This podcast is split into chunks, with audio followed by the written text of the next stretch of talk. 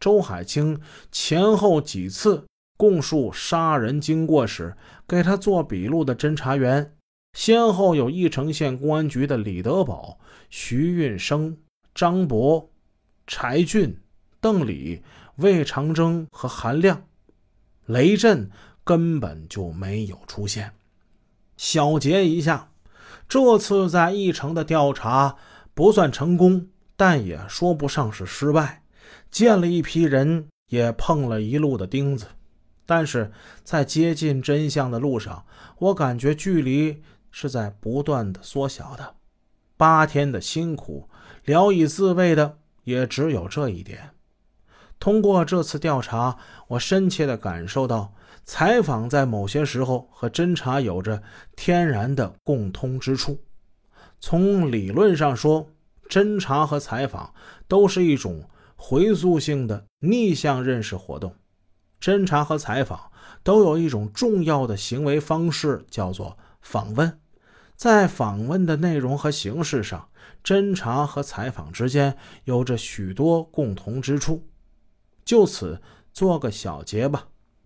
第一，两者的最高境界是相同的，都是要让受访者讲真话、说心里话。第二。对于真话和谎言的判断，是在不断追问和印证中完成的。第三，诱导式采访获得的口供不具备证明力。第四，真诚是让受访者开口说话的一种锐利武器。第五，判断一次采访是否成功，关键要看受访者的表达是否充分。第六，要尊重受访者的沉默权。具体而言，我对徐运生的采访是最不成功的。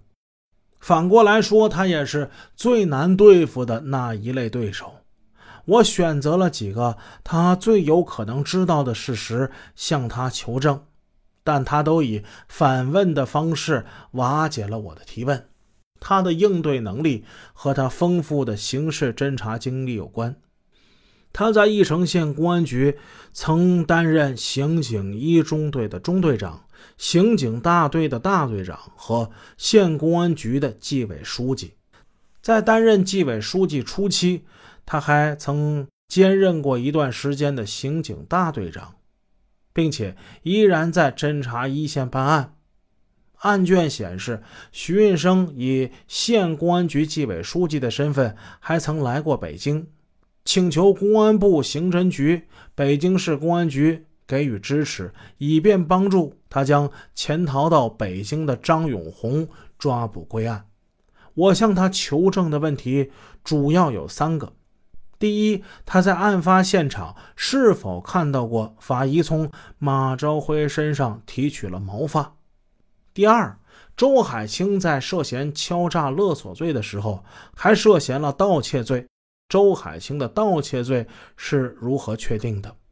第三，听说一零二专案组的成员已经有四人不幸去世了，除了雷震、李普、秦银平，还有一个是谁呢？回答第一个问题时，他说他没见过毛发。在我的追问之下，他接着又承认毛发的事情是事后听说的。事实上，尸检报告上说他是尸检的参与人之一。常小林证实，他当时就在现场。回答第二个问题时，他反问我：“周海清还犯了盗窃罪吗？”这个我不清楚。可是当年他是组织刑警一中队的刑警去抓的人。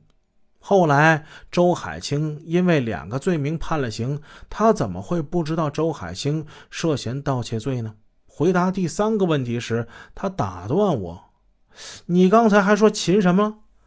我说：“秦延平啊。”哎呀，他也不在了，是吗？这这我真不知道。你看这是，他的反问让问话者感到绝望。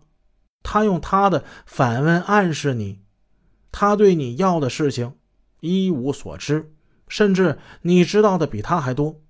这反而让问话者陷入了不停的解释之中，最终的结果是他很轻易的了解到问话者所掌握的情况深度和广度。